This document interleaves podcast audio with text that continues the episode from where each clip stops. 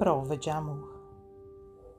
Num sonho que mais se defina por belo encontro espiritual, o aprendiz se reconheceu à frente de nobre mentor da vida maior e, sequioso de ensinamentos, perguntou: Instrutor, qual a mais alta demonstração de amor a Jesus que nos seja possível realizar diante dos outros?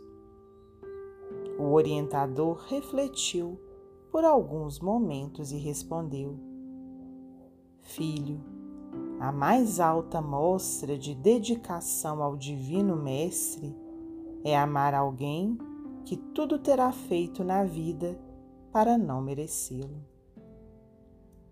Emmanuel, psicografia de Francisco Cândido Xavier, do livro Material de Construção.